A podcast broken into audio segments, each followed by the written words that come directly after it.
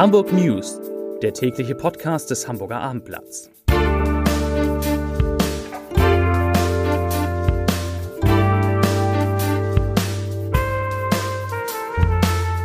Moin, mein Name ist Lars Heider und heute geht es um das höchste Gebäude Hamburgs, das vor einer ungewissen Zukunft steht. Weitere Themen, die große Demo gegen Rechtsextremismus in der Innenstadt, der Wetterwandel und der Neustart in der zweiten Bundesliga.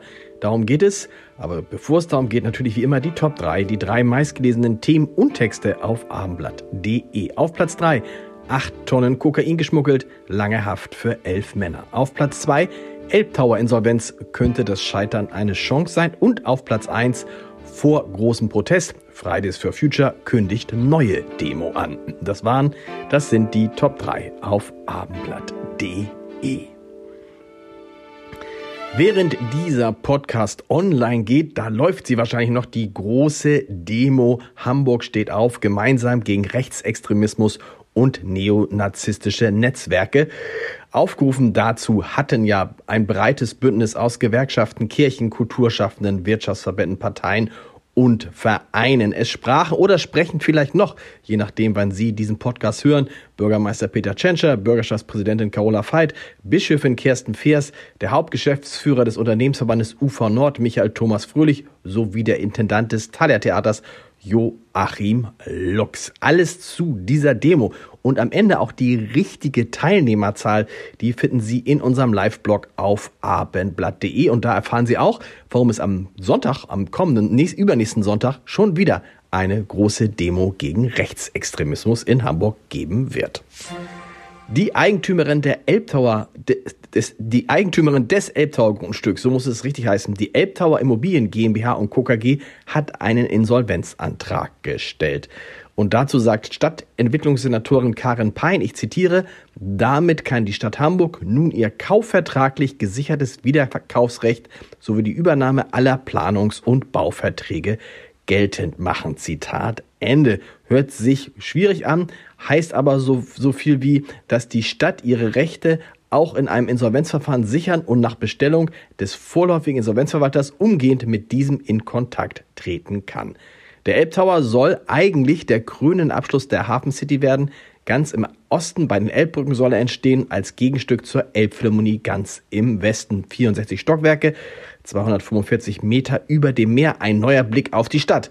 So heißt es auf der Homepage des Elbtowers. Aber seit Ende Oktober herrscht bekanntlich auf der Baustelle Stillstand, was die Insolvenz wirklich bedeutet, ob damit die Chancen auf die Fertigstellung steigen und was die weiteren Beteiligten wie die Commerz Real, das Bauunternehmen Lupp und Wolkenkratzer Experten sagen, lesen Sie auf abendblatt.de. Nach Farbattacken der letzten Generation auf der Insel Sylt und im Hafen von Neustadt in Holstein im Sommer vergangenen Jahres hat die Staatsanwaltschaft zwei Anklagen gegen Akteure erhoben.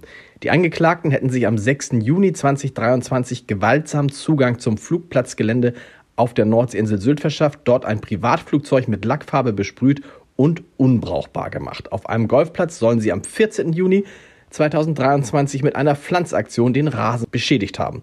Angeklagt sind für diese Taten sechs Menschen, die in nahezu identischer Besetzung vorgegangen sein sollen. Ihnen wird Sachbeschädigung und Hausfriedensbruch vorgeworfen.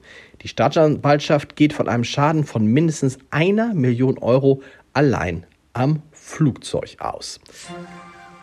Es wird langsam wärmer in Hamburg. Laut der aktuellen Prognose des Deutschen Wetterdienstes dürfen die Temperaturen am Montag kommender Woche auf bis zu 10 Grad klettern. Allerdings gehen diese Wetterveränderungen mit heftigen Stürmen und Regen an der Küste sogar mit orkanartigen Böen einher.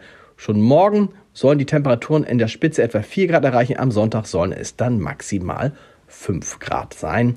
Und es das heißt, so sagen die Experten, dass sich die Wetterlage in den kommenden Tagen grundlegend umstellt. Ist doch vielleicht gar nicht so verkehrt. Morgen beginnt das Unternehmen Aufstieg sowohl für den FC St. Pauli als auch für den HSV. Der FC St. Pauli spielt am Sonnabend gegen den 1. FC Kaiserslautern um 13 Uhr. Am Abend um 20.30 Uhr steht dann das Spitzenspiel in Liga 2 an, zumindest bezogen auf die Tradition. Denn zusammen bringen es der FC Schalke 04 und der Hamburger SV, die da morgen aufeinandertreffen, auf mehr als 280.000 Mitglieder 13 deutsche Meisterschaften, 8 Pokalsiege und 3 Europapokaltriumphe. Lange ist es her. Und wir sind natürlich dran. Zu beiden Spielen finden Sie einen Live-Ticker auf abendblatt.de. Und einen Podcast, den möchte ich Ihnen auch noch empfehlen für dieses Wochenende. In unserem Wein-Podcast Vier Flaschen stellen wir vier Top-Rieslinge vor. Und das hat einen ganz besonderen Grund. Top-Rieslinge zu relativ guten Preisen. Hören Sie mal rein unter www.abendblatt.de slash Podcast und eine kleine Überraschung gibt es dann auch noch. Ich wünsche Ihnen ein schönes Wochenende. Wir hören uns Montag wieder mit den Hamburg News. Bis dahin. Tschüss.